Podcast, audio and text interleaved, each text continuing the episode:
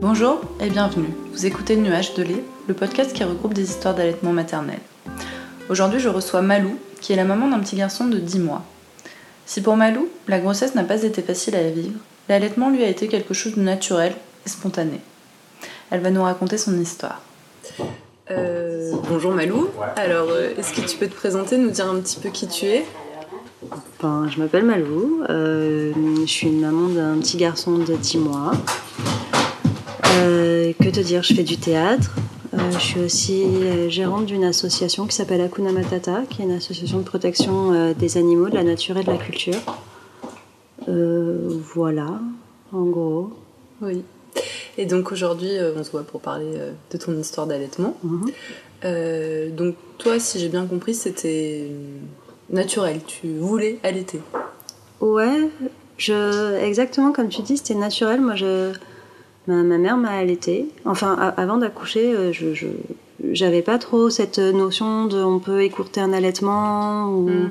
enfin, pour moi on allait ou on n'allait pas j'avais pas réfléchi à tout ça en fait et ma mère m'avait allaité voilà, je suis plutôt nature. Je me suis dit que bah, techniquement, c'était plus facile de ne pas faire de biberon, etc. Et C'est après que j'ai découvert, euh, ben, en me renseignant un peu, que, que le sevrage naturel, il était entre 2 ans et demi et 7 ans en fonction euh, des enfants et de la culture. Que, et en parlant un petit peu avec ma mère aussi, qu'en fait, elle m'avait allaité euh, un mois et demi. Et là, je oh, mais c'est hyper court comme allaitement, en fait. Et, et voilà, et et ça c'est très bien, c'est très bien parti au départ. Mhm. Euh, j'avais très peur des crevasses, euh, tout ça, mais en fait, euh, on m'a dit tu mets ton bébé sur le ventre, ventre à ventre, et voilà. J'avais lu que le bébé à la sortie, il peut chercher lui-même le sein. Mhm. Du coup, ben, j'ai pas accouché par césarienne. Du coup, j'ai pu le mettre directement sur le ventre. Et effectivement, il a trouvé le sein tout seul. Donc ça s'est fait assez naturellement. c'est ça. Euh, tu avais lu beaucoup de choses avant. Enfin, tu t'étais renseignée euh, beaucoup. Euh? Très peu. Mais en même temps, tout ce que je lisais, c'était de la découverte. Je j'avais jamais entendu parler de crevasses. J'avais j'ai lu un petit peu sur la Leche League, mais non, j'ai pas l'impression de m'être plus renseignée que ça. Et. Non. Et tu te disais que ça allait bien se passer? Bah, je savais pas que ça pouvait mal se passer en fait. D'accord, donc pour toi, oui, c'était vraiment naturel et ça se passait bien en allaitement. C'est ça. Je me souviens que aux six mois de mon fils, il a fait une bronchiolite. Euh, pardon, aux six semaines de mon fils, il a fait une bronchiolite et on a passé une semaine à l'hôpital. D'accord. Et on m'a proposé de voir une conseillère en lactation. Et j'ai fait oui, oui, parce qu'en fait, on parle beaucoup de. Enfin, chaque fois que je lis des trucs, on dit oui, il faut voir des conseillères en lactation, etc. Et, et moi, ben, du coup, j'aimerais bien en voir une pour savoir. Euh, mais vous avez des problèmes avec votre allaitement? Ben non, mais en même temps, je sais pas quel problème on peut avoir. Et j'aimerais bien savoir. Ben, j'aimerais bien. Ben, peut-être que j'ai un problème et que je le sais pas en fait. Enfin, tu vois, j'avais j'avais ce côté-là un peu de. Et en fait. Euh, conseillère en lactation, elle est venue, elle me dit bah, je vais regarder comment votre bébé il tête. Elle a regardé, elle me fait il n'y a pas de problème. Non, bon bah merci, au revoir quelque part, tu vois. elle m'a dit maintenant, mais en fait voilà, il y a des mamans qui ont, qui ont des bébés qui ont des problèmes de succion, euh, du coup ça fait ça, du coup ça fait ça. Et c'est comme ça que j'ai découvert. En fait, c'est que, que, ça pouvait être compliqué. Hmm. Il y a eu des mamans autour de moi pour qui ça a été compliqué aussi, euh, qui avaient des, des tétons rétroversés, euh, qui ont eu hmm qui ont eu des problèmes, des, gros problèmes de crevasse, euh, qui, qui, qui allaitaient pas à la demande aussi. Enfin, oui, ça aussi, c'est un avec les biberons. Ouais. Ça aussi, c'est un concept que j'ai découvert après. Pour moi, ça me paraissait logique. Puis, puis, tellement facile en plus. Genre, bébé, il commençait à bouger, il commençait à chouiner, je le mettais au sein, il l'arrêtait. J'ai pas, j'ai pas réfléchi 35 secondes qu'on pouvait faire autre chose. Qu'on pouvait dire, ah ben non, attends, ça fait pas deux heures, ou tu vois, enfin. Je crois que j'ai découvert les problèmes de l'allaitement après, a posteriori. Mais tu les as pas connus toi personnellement Non, non, euh, donc c'était assez instinctif. Carrément. Et pour euh, ton compagnon, euh, le papa de ton fils, votre fils Ben, c'était très. Bah, en fait, j'ai eu des gros problèmes pendant la grossesse personnelle. Mm. Comment dire Médicalement, ça allait, mais moi, j'avais qu'une dépression de grossesse. Et. Et du coup, je me suis retrouvée euh, dans mon lit, à pas bouger dans le noir. Euh, Du coup, il a fallu qu'il me nourrisse à ce moment-là déjà. Et j'avais beaucoup de mal à. Enfin, j'avais beaucoup de nausées, j'arrivais pas à bouger, je vomissais beaucoup. Du coup, il y avait déjà à ce moment-là euh, le fait de de me nourrir parce que moi je faisais grandir le bébé. Et en fait, bah, quand il est né, ça, ça a continué comme ça en fait. Juste, il a continué à me nourrir parce que lui, il dit je nourris la mère nourricière. Oui, c'est ce que Euh, tu m'avais dit quand on s'était parlé euh, par message. Ouais. Donc, euh, il te chouchoutait, il te nourrissait, et toi, Ouais. tu nourrissais votre fils. euh, Ouais, ça s'est fait assez, euh, assez vite. Quand, euh, quand notre fils est né, j'avais une blague, je disais on fait le 50-50. Euh, moi je le nourris, toi tu le changes. De toute façon, pour le moment il fait que ça, il, il mange et il chie, du coup moi je le nourris, toi tu le changes. C'était vraiment la blague. Mais en fait ça nous a bien servi parce que lui il a eu directement sa place de papa. Et c'était leur moment, le change. Ouais. Vraiment, ça allait toujours en fait. Ça a fait que il s'intéresse vachement aux couches. Ça fait que c'est lui qui a décidé qu'on prenne des couches lavables. Euh, c'est lui qui les lave. Euh, Enfin, c'est vraiment tout ce qui échange. C'est vraiment, c'est vraiment son domaine. Et, et c'est rigolo parce qu'aujourd'hui, euh, notre fils est en DME. Et Merci. ça reste le même, le même deal parce que euh, il mange dans mon assiette. Il mange pas dans l'assiette de son père. C'est vraiment. euh, Merci. ça reste moi qui le nourris et, et Clem qui nous fait manger et qui s'occupe. euh, Oui, donc le schéma euh, des premières semaines de vie euh, perdure dans le temps. carrément. Et donc, tu disais que ta maman, t'as allaité un mois et demi. Mm. Pareil pour ton frère, euh, à ouais, peu c'est près. ça. Et toi, du coup, comment tu... qu'est-ce que tu penses faire avec euh, ton fils Euh, Est-ce que tu t'étais mis une date butoir en tête ou est-ce que tu t'es dit, moi, je, je, sevrage naturel euh, J'ai pas. non, ce serait mentir de dire que j'y ai pas réfléchi, mais en tout cas, j'ai pas décidé d'une date butoir.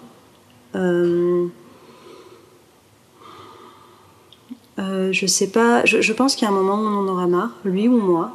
Et euh, pour moi, c'est ça. Ce sera ça notre sevrage naturel. C'est le jour où lui ou moi on en aura marre. Et mais du coup, ça n'a pas un lien avec quel âge il aura ou, Mm. ou voilà. J'ai tendance à me dire que ce sera avant 7 ans parce que j'ai du mal à, à croire que dans notre culture, euh, on arrive à aller jusque là, juste parce que ben parce qu'il va avoir des copains autour de lui ou, de, ou parce que parce que ça va à un moment être- a un moment on va en parler, enfin tu vois. Et que, et que déjà, euh, je suis un peu prise pour une extraterrestre, elle était après 6 mois, du coup, 7 ans ça fait long. Oui. Mais euh, non, j'ai pas, j'ai pas réfléchi à, à une date. Ce sera à l'instinct. Ouais, carrément. Bah ouais, ouais, ça se passe un peu toujours, euh, oui. Oui, non, mais c'est important aussi d'écouter ses besoins et ses ressentis. et, euh, donc là, tu disais qu'il a débuté la DME depuis euh, un petit moment, je Ouais, pense. Il mois, a 10 mois, ouais. c'est ça Euh, donc peut-être que là aussi les euh, sont moins régulières ou, ou pas, hein, peut-être. Bah, c'est- rigolo que tu me poses cette question aujourd'hui. Parce que justement, ça fait quelque temps, là, il est revenu quasiment sur de la tétée exclusive. Et en fait, il a eu une phase là en, en août où il a fait, il mangeait beaucoup, beaucoup.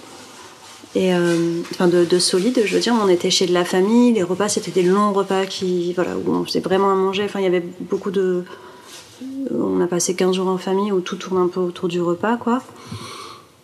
Tu manges, puis après tu vas balader pour pouvoir remanger le soir. tu vois, genre un peu. euh. Et là, il mangeait beaucoup de solide. Et il a eu une phase où. Euh, C'est le moment où on parle caca. Et il a eu une phase où il a commencé à faire un- des cacas plus durs. Et du coup, l'élimination était plus compliquée. Et là, j'ai dit, attends, on va repasser euh, au lait parce que. À, à remettre un peu plus de lait parce que Mm. c'est compliqué pour lui d'éliminer. Et j'aimerais bien que ça reste euh, relax d'éliminer pour lui. Et, euh, et voilà, puis après on avait une bonne, une bonne moyenne, ça se passait bien. Et là, ça fait, je sais pas, peut-être une semaine où il est vraiment. Il voulait plus toucher la, la, nou- la nourriture solide. Voilà, du coup, au début j'ai fait ok, ça va. Puis après, je me suis un peu inquiétée quand même, parce que voilà. Et en fait, j'ai lu un peu et j'ai lu des. Non, mais ça arrive, en fait. Oui, c'est ce que euh, je pensais aussi. Enfin, bon, je suis pas médecin, mais euh, ou conseillère en lactation, mais euh, j'ai lu quelque chose d'ailleurs à ce sujet hier euh, sur internet sur euh, les enfants bah, qui parfois mangent moins certains jours ou moins certaines semaines et parfois plus. Et puis il y a des petits mangeurs, il y a des gros mangeurs. Et mon fils aussi, lui, on a commencé pareil la diversification vers 6 mois.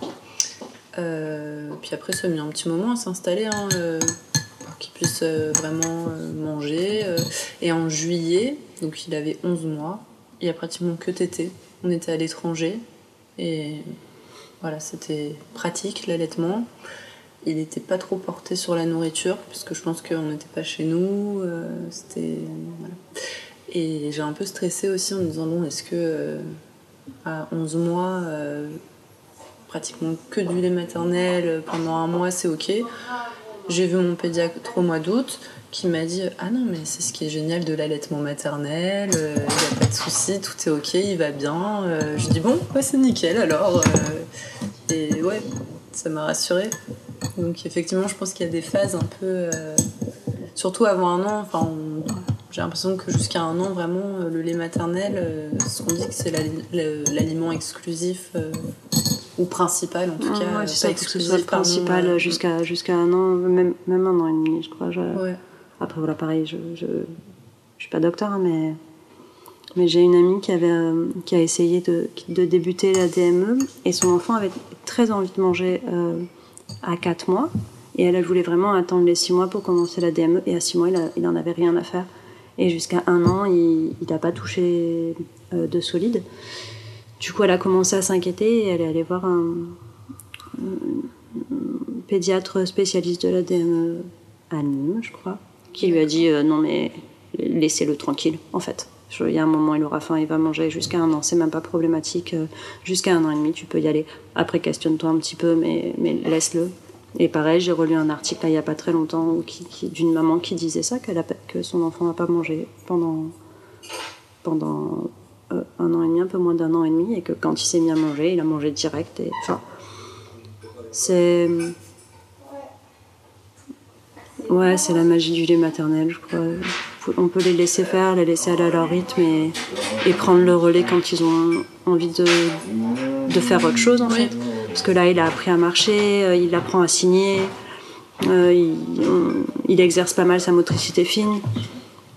Du coup, il y a, il y a vraiment des apprentissages, euh, des, des gros apprentissages qui se Oui. font, quoi. Du coup, euh, du coup s'il a pas envie de se prendre la tête avec la nourriture, euh, Oui, puis il a peut-être besoin de revenir un petit peu justement euh, vers sa maman. euh, parce que euh, bah, l'allaitement, on dit aussi que c'est pas que, que la nourriture, qu'il y a autre chose aussi. voilà, le- la proximité, le réconfort. Donc, effectivement, s'il y a des gros apprentissages qui se font actuellement pour lui. et donc, j'avais une autre question là qui me venait en tête, que j'oublie au fil des mots. Euh, oui, donc tu disais que ta grossesse avait été compliquée, que tu avais souffert euh, de dépression.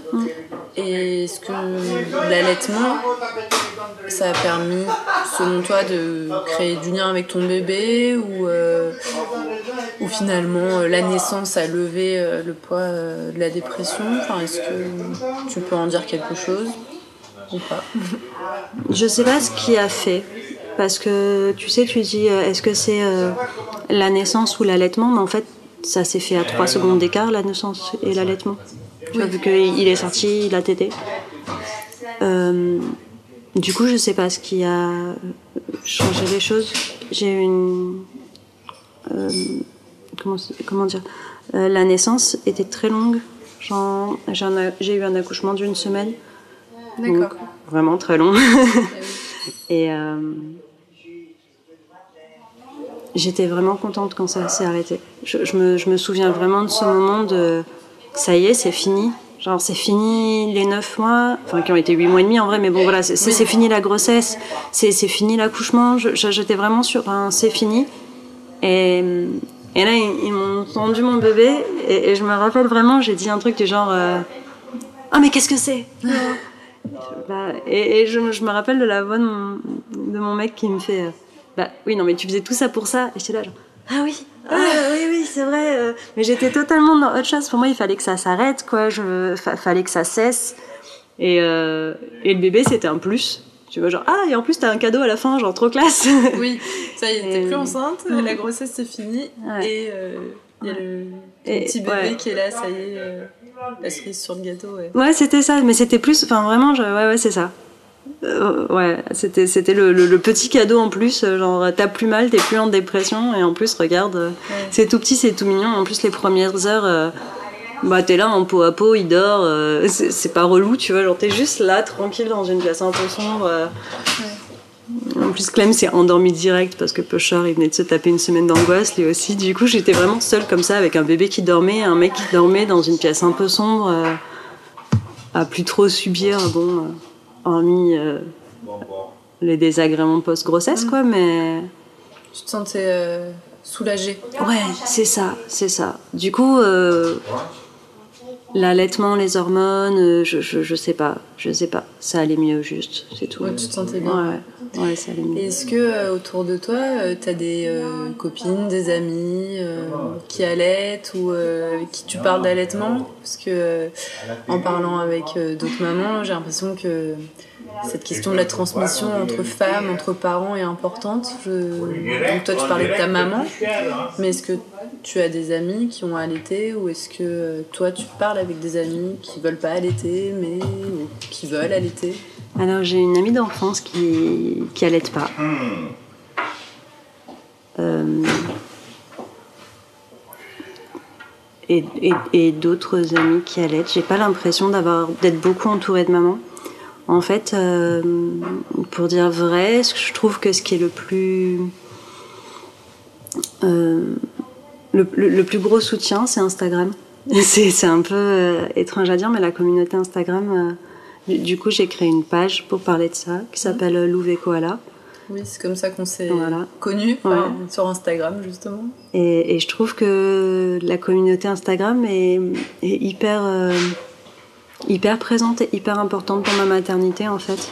C'est pour ça aussi que j'ai voulu être une goutte de plus dans, dans, dans cette espèce d'océan d'information parce que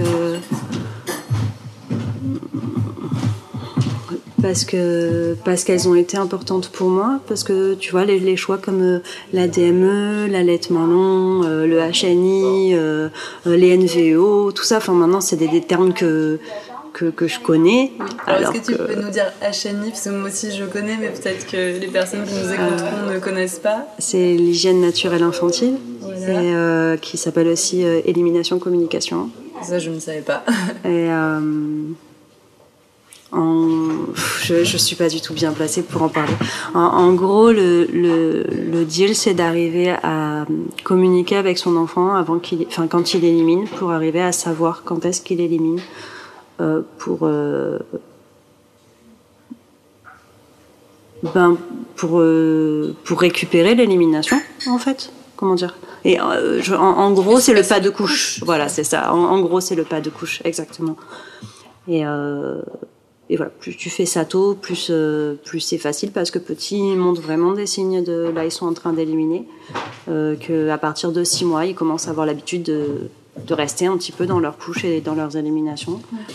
Et du coup, après, tu te retrouves à devoir leur apprendre à, à la propreté, alors qu'en fait, c'est quelque chose qui est assez inné de ne pas vouloir euh, s'éliminer dessus, quoi. Oui.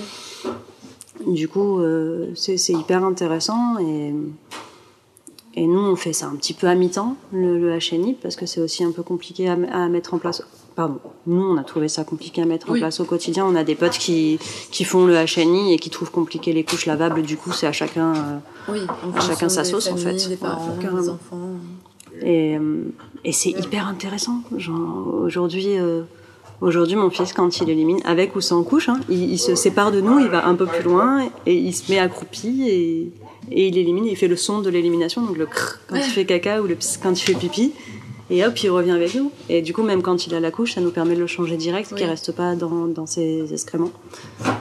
Je, ça me paraît euh, tellement naturel. Et dans, et dans certaines cultures, c'est tellement naturel.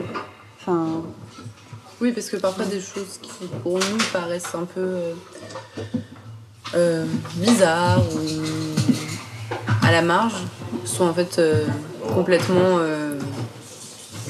des choses qu'on voit dans le quotidien dans d'autres pays, euh, d'autres cultures. Ah bah tiens, c'est rigolo. Je, je me suis rendu compte que dans mon sac, avant de partir, là, je me suis rendu compte que dans mon sac, j'avais un livre qui s'appelle euh, Comment les Esquimaux gardent le bébé au chaud. Ah, j'en ai entendu parler, mais je l'ai pas lu. Ben, il est, il est hyper intéressant. C'est euh, de la vulgarisation un peu. Moi, j'ai une, une licence d'anthropologie.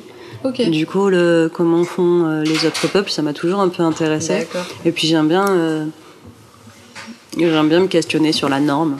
J'aime bien, tu vois, Oui. genre me rendre compte que ce qui est normal, c'est juste euh, pas normal en fonction de où est-ce que tu regardes. Et euh, et du coup, voilà, comment les Esquimaux gardent les bébés au chaud, c'est euh, c'est plusieurs euh, recherches un peu anthropologiques par quelqu'un qui n'est pas anthropologue en fait, et de comment, quelles sont les, les autres alternatives. Du coup, forcément, euh, bah, ça parle de HMI, ça parle de portage. Pardon, en même temps, je te cherche le. le- le programme. Je- je- fin, sommaire? Ah oui, c'est ça le sommaire. Voilà. Du coup, il y a euh, les rituels du coucher, le, euh, la nourriture, euh, le portage, le HNI. Ça, c'était hyper intéressant. Comment les pygmées Aka sont les meilleurs pères du monde. Ça, euh, ils, ils mettent les bébés au sein. Les Alors papas oui, mettent les j'ai bébés au entendu sein. parler de ça là, il y a 2-3 jours. Il y avait des tribus où euh, les papas allaitaient, euh, enfin en tout cas donnaient euh, le sein à leur enfant. Bah, Bien sûr, le besoin de succion. Oui, oui. Mais tellement, mais j'ai lu ça, j'étais là, mais, mais bien sûr, je, bien sûr que tu règles ton problème de succion, euh, Oui. de, de- de besoin de succion par le, le sein du père. Voilà, je, plein de, plein de, de- Tu de- recommandes. de- ouais, ouais, ouais, c'est plutôt cool, ça se lit vite et il n'y a pas besoin d'être, euh, d'être calé en, en termes sociologiques pour s'en sortir. Euh. Merci. Bah ouais, carrément. Et après, tu parlais des NVEO, Mhm. donc les violences éducatives ordinaires. Les non-violences éducatives voilà, ordinaires, le c'est non-violence. Ouais. Euh, oui, voilà, parce que t'en parlais, donc tu parlais d'Instagram, euh, que tu avais découvert ça euh, sur Instagram peut-être, ou que tu en... avais Ça- déjà entendu parler de ça euh? Ça a mis des mots sur des choses, ça a, mis, ça a donné un nom de concept sur des choses qui, que je touchais déjà du doigt. Euh, nous, on a eu la chance avec mon conjoint de se questionner sur euh, nos, nos façons de parler, nos façons de... Lui, il est déjà beaucoup dans la non-violence, euh, euh, dans le respect de l'autre, dans la communication bienveillante, etc. Et moi, j'étais beaucoup dans l'éthologie avec les animaux. Et du coup, pareil, une forme de dressage alternative. Oui. Et du coup, on, on s'est rejoint et lui, il a travaillé, entre guillemets, travaillé sur moi, sur comment je, je m'ad- je m'adressais aux gens. Et moi, je lui ai appris comment ça se passait avec les animaux. Et du coup, en fait, ça a été hyper naturel euh, quand, on a eu, quand on a eu un enfant, parce que c'est un peu euh, un petit animal humain. et du coup, euh, coup, l'éducation, on en avait déjà parlé longuement. voilà, et du coup, c'est rigolo quand, quand on a fait de la motricité libre avec euh, notre enfant et qu'il était bébé. Ben, ça nous est arrivé quand on allait chez les gens qui nous proposaient euh, des transats ou quoi, et on était là genre non mais euh, on va le mettre par terre. Et ma mère un peu oui, bon t'appelles ça de la motricité libre, mais c'est avant on appelait ça poser son enfant par terre. Tu vois. oui, exactement. En vrai oui. Oui, On- après, ça, pas- ça pose des mots, euh, ça conceptualise un peu. C'est ça. euh, C'est ça. Mais j'ai un peu l'impression que c'est ça pour tout. On n'a pas inventé l'eau chaude. On a juste mis des concepts sur quelque chose pour que. Moi, j'appelle ça se cacher derrière une blouse blanche, tu vois. Genre, on a mis des concepts pour que on donne des noms de, de docteurs des fois quand on a envie de, de dire non non mais je suis pas juste une hippie euh, mangeuse de graines en vrai euh, c'est je je- j'ai pas sorti ça d'un chapeau on est on est plein à à faire ça et, et, et c'est là que la communauté Instagram est hyper importante c'est qu'on peut être plein à faire ça à côté de moi, genre dans mon portable au bout de ma main comme ça, alors que autour de moi c'est pas forcément connu, ou j'aurais pas forcément la possibilité d'en parler, ou j'aurais pu douter sur des trucs.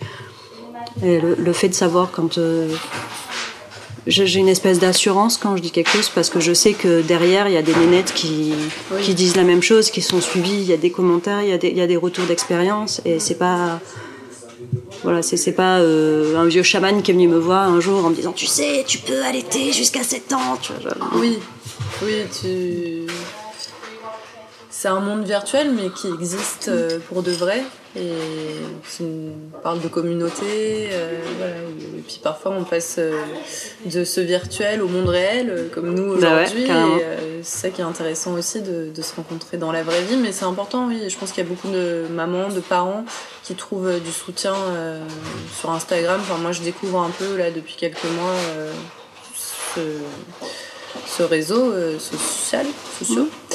Euh, social du coup Social, ouais. On parle des réseaux sociaux, un réseau mhm. social. Euh, et c'est vrai que bon, il y a toujours des points négatifs, euh, des choses pas forcément très saines, mais il y a aussi des belles choses et ouais, c'est important, je, je pense, d'avoir ça aussi.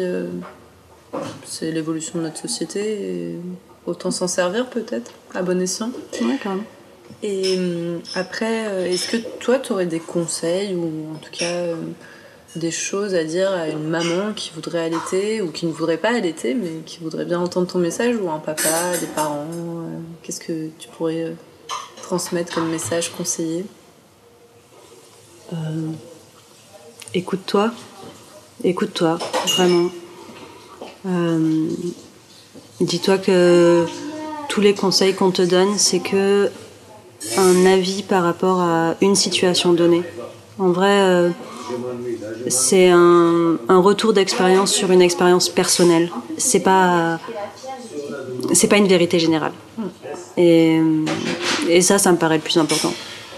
Après, le reste, euh, ouais, j'ai des copines qui m'appellent, euh, qui, me posent des questions et à qui j'aime beaucoup répondre et j'aime être présente pour ces mamans parce que je crois que c'est hyper important d'être présente pour les mamans. Et les papas, en vrai. Oui. D'être présente pour les, parents parce que c'est vraiment un nouveau monde et que et que Clémentine Sarla, elle parle de matrescence et, et c'est vrai. Et je crois qu'on vit ça mieux quand on est entouré et qu'on est respecté. C'est des phases où où tu es en manque de sommeil, où tu es en stress constant, où tu as l'impression que que tout ce que tu fais, le moindre choix que tu vas prendre, ça va, ça va avoir euh, des influences sur toute la vie de ton enfant. Et, et quand tu lis un peu, tu apprends, oui, c'est une éponge. Et en fait, toutes les interactions qu'il a, bah, ça va euh, agir concrètement sur les, les cellules neuronales et, et, et, sur son cerveau. Et, du coup, tu es là, genre, ça met un espèce de poids. Non, mais c'est ça, c'est la panique. Tu dors plus, il y a un gamin qui crie, tu sais pas pourquoi, il te fait caca dessus, il te vomit dessus, et tu as la pression, il faut que tu sois parfaite. Et juste genre, prends le temps de, de, de, t'enfermer dans les toilettes et, d'aller euh, de souffler et respire. Ça va bien se passer. Écoute-toi et laisse les choses faire. Et t'es pas seule aussi. Exactement, c'est ça. On est on est plein. Mais ouais, et puis oui, voilà, un, conseil. Euh, ne, ne, donne pas d'importance au conseil, c'est ça en fait. C'est pas très important, c'est juste un avis. En fait, c'est pas un conseil, c'est un avis. C'est ça. Prends-les et puis fais le tri, je pense aussi, parce qu'il y a des bons conseils parfois et des conseils qui nous correspondent et d'autres qui sont des bons conseils aussi mais qui ne nous correspondent pas, je pense. Euh, oui, donc se faire confiance, s'écouter et faire le bah, tri. L'important, c'est pas d'être euh, d'être parfait, l'important c'est de faire du mieux que tu peux à un moment donné. Et oui, peut-être que si tu avais plus dormi, mieux mangé, euh, euh, eu un câlin avant, tu aurais mieux agi. Mais en fait, là, à ce moment donné-là, je voilà, t'as chié, c'est pas grave, en fait. Je... C'est la vie, t'es humain. Ouais, carrément, c'est humain. Moi, je, je, culpabilise beaucoup quand on s'engueule devant, devant mon fils. C'est quelque chose qui me, qui me plaît pas. Ça arrive très rarement, mais ça arrive. Mon conjoint a tendance à me rappeler ça, à me dire euh, regarde si ça nous choque encore, c'est que, enfin tu vois, si ça nous choque quand juste on s'envoie un pic, c'est qu'en fait ça va. C'est que tu vois, on n'en est pas à se jeter des assiettes tous les jours. Pour moi, c'est pas une excuse. Je, je, je, mais en vrai, c'est vrai, ça arrive pas souvent. Oui, et puis c'est compliqué d'être parfait et puis ennuyant aussi. De... Ouais, et puis comme il me dit, mais en fait, il faut en, tant qu'humain, ça nous arrive de péter des câbles, ça nous arrive de lâcher. Et c'est important de savoir comment tu, gères ces situations en fait. Quand, euh, quand, euh, quand là, t'en as, quand là, t'as trop de pression ou, quand là, t'es en train de vivre quelque chose qui va pas, comment tu gères ça? Et, Les émotions Ouais, c'est ça. Et on n'est pas que rempli de, bien, de, de, de, bienveillance et, et, d'amour et de. On a aussi ça, mais ouais, c'est ça. on n'est pas encore tous des Dalai Lama, du coup, euh, il faut aussi savoir gérer quand ça va pas. Ouais, c'est vrai. ouais. Euh, est-ce que tu as envie de rajouter quelque chose euh, sur l'allaitement maternel ou sur autre chose Parce que du coup, on a un petit peu évoqué différents sujets? Euh, je, me souviens d'avoir parlé d'allaitement avec une copine quand, quand j'étais plus jeune. Et on se disait, pour toi, à, quel âge c'est bien d'arrêter d'allaiter Et je, oui, j'avais ce genre de débat. Et, et on se disait qu'en fait, à partir de l'arrivée des dents, que si les dents elles arrivaient, euh, c'est que c'était le moment d'arrêter en fait. Maintenant, quand on me rend compte qu'elles arrivent hyper tôt en fait, les dents, qu'elles s'appellent des dents de lait, et qu'en fait elles tombent à 7 ans, et que, enfin 6-7 ans, c'est pas forcément pour rien. Euh, et, et, souvent, je, je, lis cette expérience avec euh, ma, ma, cousine, qui est, qui est très importante pour moi, et qui a vécu sa maternité en même temps que moi. Et elle était rigolote parce qu'au début, quand on débattait comme ça, je disais alors combien de temps tu veux allaiter? Elle, elle comptait pas allaiter longtemps et, elle trouvait ça normal, entre guillemets, d'allaiter un an et demi. pourquoi un an et sept mois, il se passe un truc? Et là, genre non, mais un an c'est bien, deux ans c'est trop, du coup un an et demi. c'est En vrai, aujourd'hui, elle, est l'activiste quasiment autant que moi et. Je, sais pas, j'ai cette espèce de vision de, en fait, euh, pas se poser de questions sur quand est-ce que ça va commencer, quand est-ce que ça va s'arrêter, ou, se questionner là-dessus, ou c'est pas pas ce qui se passe en fait dans, dans, la vraie vie. Oui, on imagine des choses, on pense des choses, puis finalement, euh, on se fait surprendre par la vie. Mm. Ok. D'autres choses que tu veux rajouter? Non. Non, ça va. Bah, écoute, je te remercie euh, pour euh, ce témoignage euh, très spontané. Ouais, ouais, ça s'est fait à l'improviste. Et voilà, merci beaucoup. Ben, merci à toi. De rien. Merci à Malou pour son témoignage et je vous dis à bientôt pour un nouvel épisode de Nuages de lait.